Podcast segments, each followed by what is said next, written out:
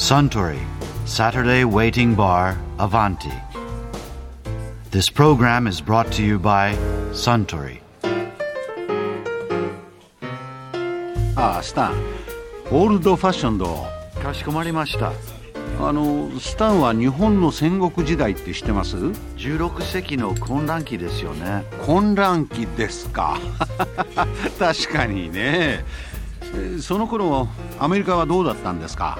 コロンブスの新大陸発見が1492年、イギリス最初の植民団が1558年、うん。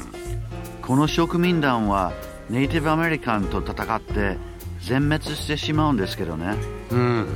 桶狭間の戦いが1560年ですからその2年前ですか。うーん日本の方が全然進んでるじゃないですか。そんなことで張り合われても。ああそうだ。戦国時代といえば以前カウンターのあちらの席で書評家の目黒浩二さんがこんなお話をされていましたね。戦国時代を舞台にした小説みたいなものってのはたくさんありますよね。たくさんありますね、で我々が意外と知らないことってまだまだあるんですね、はい。和田龍さんのデビュー作で「のぼうの城」という作品が数年前に出た時にあっと思ったのがあれはあの秀吉の小田原攻めを描いてるんですよね、はい。秀吉が30万の大軍を連れてその小田原城を攻めた時にもうあれですよね。織田信長が亡くなってそうですそうです。もう天下統一最後の最後みたいな、ええ、ですから当然徳川家康も配下としてあ出なきゃいけないんで,、で30万人も連れてくるんですよね、関東に登ってくる、その時に小田原城以外に市場がですね、関東に100いくつあったらしいんで、はい。最後まで落ちなかった城がたった一つだけある。それは事実事実なんです。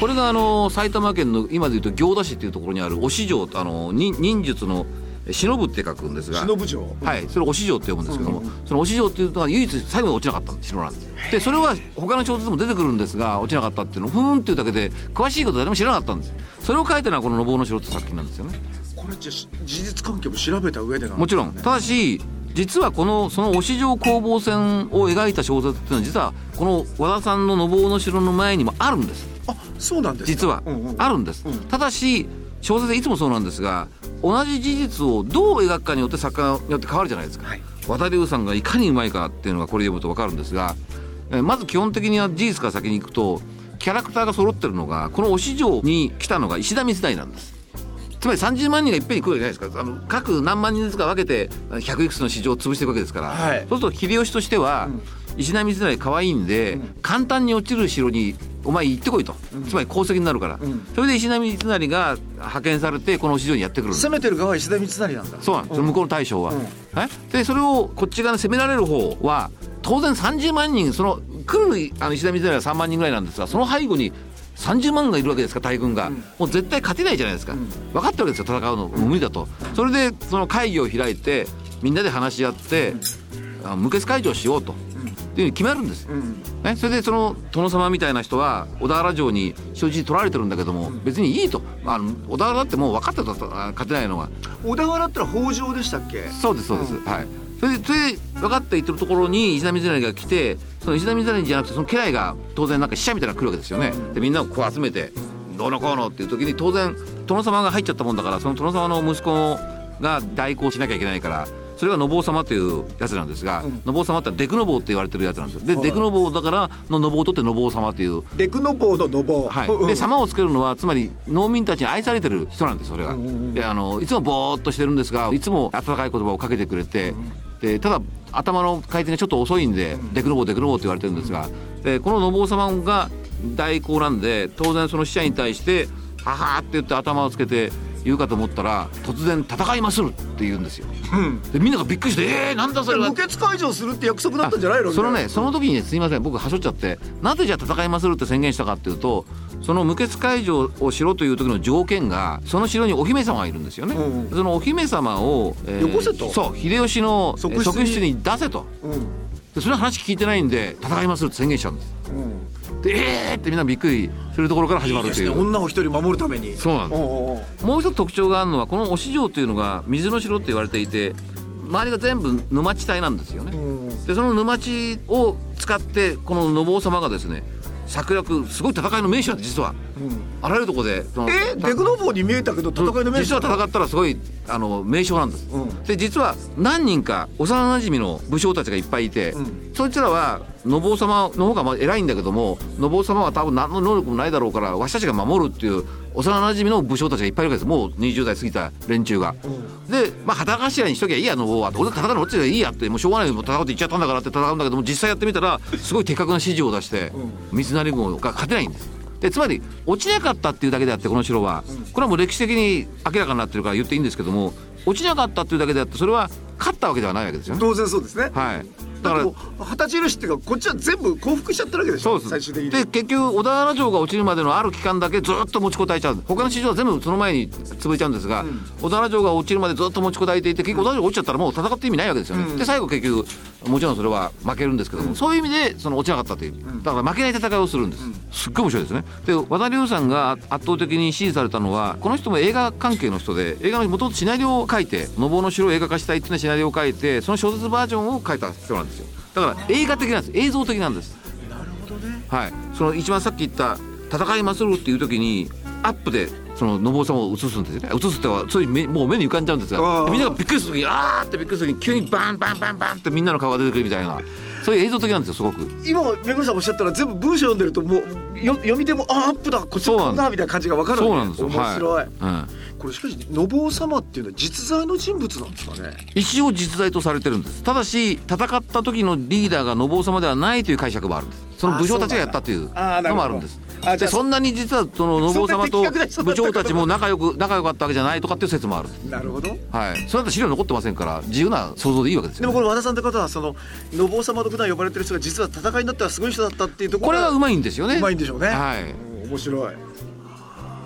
あとどうですか？あとですね、えー、と私の好きな宮本松隆という作家がいるんですがこれ時代小説作家の？方はい。宮本松隆さんはあの最近3年に一遍対策を書いていて。3年に一遍？はい、2003年に二人銅山っていうあの斎藤銅山の話ですね。斎藤銅山は実は親子2代で美濃を征伐したというそういう物語なんですが、あと2006年その3年後に風魔というこれがあの小田原攻めにかかっていくんですがあの北条に仕えていた忍者集団のリーダーの話です。え風磨ってこれ実在な忍者集団なのかなもしかして。そうですただこれもいろんな解釈があってこの宮本松隆さんの小説では風魔小太郎っていうのが主人公なんですが、えーリーダーは小太郎じゃないとかいろんなまああるもあるらしいんですよね。子供の頃から風磨って忍者集団ってよくいろんなもの出てきまそうですか、したねうん。はい。でその3年後の2009年、今年書かれたのが「海王」という「海の王」って書いて「海王」という作品なんですがこれ面白かったですね。あのー実は宮本松隆さんの代表作があってこれ剣豪将軍義輝という足利義輝を描いた作品があるんですが割と初期にだから早すぎた代表作って言われてるんですけども、剣豪将軍義輝の生涯を描いた作品があるんですよね。足で利ってことは室町幕府の。そうですそうです。足利義輝というのは剣豪だったんですか？ある剣豪に仕えて、えー免許改伝をしたという設定なんです、えーという話があるんです。でなるほど。うん。今度のこの会合というのはですね、うんこの宮本松坂をずっと読んでくると感慨深いのはですね今度の主人公がその義輝の維持子供だったっていう設定なんですよ、なるほど、はい。で主人公はこの少年は自分の父親が足利義輝と知らないっていう設定なんです。ああなるほど。で育てられたのが東シナ海で暴れている海賊の大頭目を祖父に持って育ってる。だから海の王で海王なんですが。なるほど、はい、ですからあのその海賊も継ぐれるんですけども足利義輝の維持でもあるという。とそうすると当然戦国時代ですから足利初期というか室町の末期ってことそうですね、んん。そうすると足利義輝の子供がもし本当に時代するならばそれを自分たちの陣営に連れてくることができると新しい勢力関係の中で優位に立てれますよね。当然ですよね。そうするとみんなが狙ってくると織田信長明智光秀豊臣秀吉徳川家康戦国の武将たちがですねどうにかしてその子供を自分の陣営に取り込めないだろうかって画化するんです。てだってみんな京に登ってったら京で足利将軍の名を借りて全国をこう統一しようとしてたわけでしょ？そうなんですそうなんです。でそれの末裔がいるってことなのね、はい設定としては面白い。でで自動的にいやおうなくこの少年がだから戦国の動乱に巻き込まれていくっていうそういう話なんですよ。はただ海賊なんでしょ？い、いやそれはあのーそこで育ったっていうだけであってっていうはいはいはい。あそういや。それでいて当然剣もね伊藤一等祭に教わったりとかこれだってお父さんもだって剣豪将軍ですから。ね出てくるのがもう有名な連中もう実在の歴史上有名な人がもう全部出てくるんじゃないかって出てくるんですよ。あそうなんだ。はい、服部半蔵、ね、柳生宗則とかね、うん。いっぱい出てくるんです。なるほど。これすごい面白いですね。ある種その少年小説であり歴史小説であり時代小説であり、うまいのはですね義輝に負けた男がいるんですよ。でその終生の恥だと考えている熊高という男がいるんですがお父さんってことね。はい、うん。これ実は化け物みたいに強いんです。ででもいや義輝死んじゃっていないからこの息子に貸したいと。っていう化け物みたいに強い男がいるんですよ。そうするとこの少年が、えーあ結構屈折してるその化け物なんで少年が危ないところになると助けるんですつまり他の連中に殺されたくない。殺されたくない。あるパターンだ。あそれでもっと修行してこいと、で強くなると。日本一強くなってから俺は倒すっていう、そういうやつが出てくる。で最後ララストシーンがその熊高との迫力満点の戦いシーンなんです、じゃあそこまではある種ボディーガードだったりするんだねこの熊高は。まあ、ずーっと一緒にいるわけじゃないんですけどね。ずっとしてるわけじゃない、はい。でもどっかでぬっと現れてくるんそうです。はい。面白そう。まだありますか？最後の最後にとっておきなのが残ってるんですとがうん。私の大好きなオールタイムベストワンと言っていい時代小説のベストワンなんですが、高橋克彦さんの「道のく三部作」あの高橋克彦さんってのは東北に今でもお住まいなんですが東北を愛してらっしゃるんでその東北を舞台にした小説を3冊書いてるんです。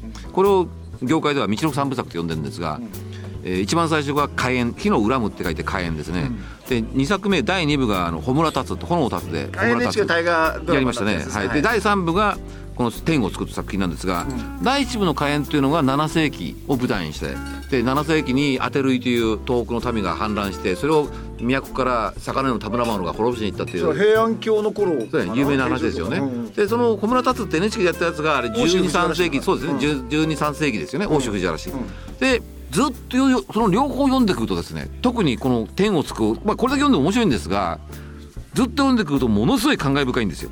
で天をつくっていうのは戦国時代の東北が舞台な、戦国の末期ですね、南部藩の黒江正実っていう男が主人公なんですが、はい。こいつが自分の南部藩をまとめて南部家を一族をまとめて早く京に登りたいんですよ。あやっぱ野心があるからその自分が天下統一したい、ところが南部家の周りがもう敵だらけでこれはもう高橋さんの解釈なんですけども、もしも黒江正実がもっと中央に近いところに住んでたら信長じゃなしに天下統一はこいつがしただろうっていうそのぐらいの人材なんです、うん。ところがその南部家をまとめるまでに時間がかかっちゃってとうとういけないんです南部家って県でいうとどこら辺なんですか？えーっそれこそとねなんだろう秋田岩手とかそんなあたりそうですね。北の方なんですね。はい。そこ東北でも。ええ、で最後は結局秀吉が先に天下統一しちゃって、ん。秀吉が10万の兵を連れてくる時に戦うんですよ。うん。それがクライマックスなんです、うん。でこれが実はあもうそれだけでもすごく波乱万丈でですね、千葉県に行くことの話なんですが、ん火炎から読んでくると感慨深いのは、火炎っていうのはさっき言ったように東北の反乱を魚の田村麻呂が滅ぼした話ですよね、でその時に魚の田村麻呂が連れてきたのが源氏の最初の侍たちなんですよ、はい。えー、と源の義家とかあいつらですね、でそれが実際に戦って東北の反乱を征伐しますよね、その時に残った連中がいるんですよ。源家の、あえー坂の上田村子孫が。連れてこられて連れてこられて。征伐してそのまま居ついちゃった。居ついちゃう、んんん。ね、でそれが居ついちゃったのが松江たちなんですここに出てくるのが。あその天をつくに出てくるのも。はい、うんうん。そうするとね火炎の段階では東北対中央でしたよね戦いの構図が、んうん。でその前にまあ「ホムラタズム」っていう作品があるんですがここの天をつくまで来ると東北のこの時に実はあの南部家だけで揉めてるんじゃなくて南部家で統一しても他の藩もあるじゃないですか他の一族一族も、はいはいはい。うん。それがまた揉めるわけですよね、で最後は全部団結して秀吉と戦うんです。っていう話なんですよ、ところがその時にこの黒江正実みたいに源の子孫もいるんだけども当時その滅ぼされたアデルイたちの側のの人間の子孫もいるんです。うんはいはいはい。そうするねと、それまでの東北対中央という図式がそうではなくて、もうだって中央の人間の子孫もいるわけですから、明らかに東北の民、うん。ね、東北に住んでるのはもうもう東北人なんです、うん。その羊がどうであっても、それとその中央との戦いになると。なるほど。すごいんですよそれが。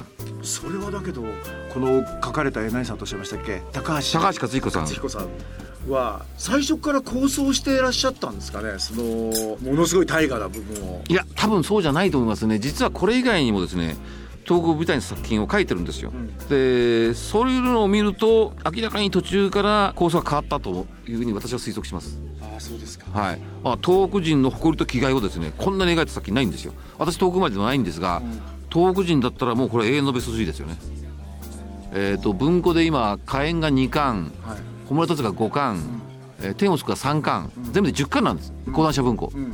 この10巻をですね遠くに生まれた方とか遠くにお住まいの方はですね、長い休みが次にぜひ枕元に置いて読んでほしいですね。東北に生まれたことを良かったと思う。そうです。あの誇りを持ちます。なるほど。はい。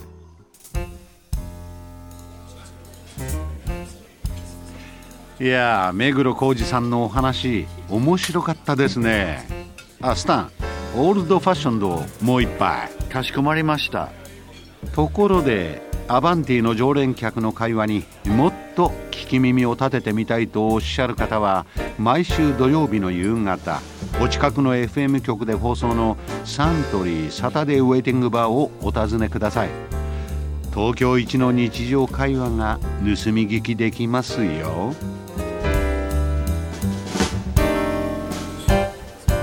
Suntory Saturday Waiting Bar Avanti. This program was brought to you by Suntory.